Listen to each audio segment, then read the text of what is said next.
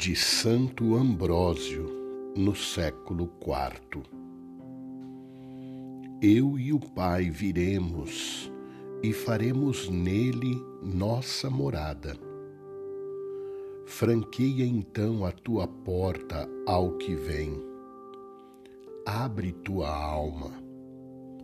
Alarga o íntimo de tua mente para veres as riquezas da simplicidade, os tesouros da paz, a doçura da graça. Dilata o coração e corre ao encontro do sol, da eterna luz, a que ilumina todo homem. Esta luz verdadeira brilha para todos embora possa entrar, não quer ser importuno, não quer entrar à força.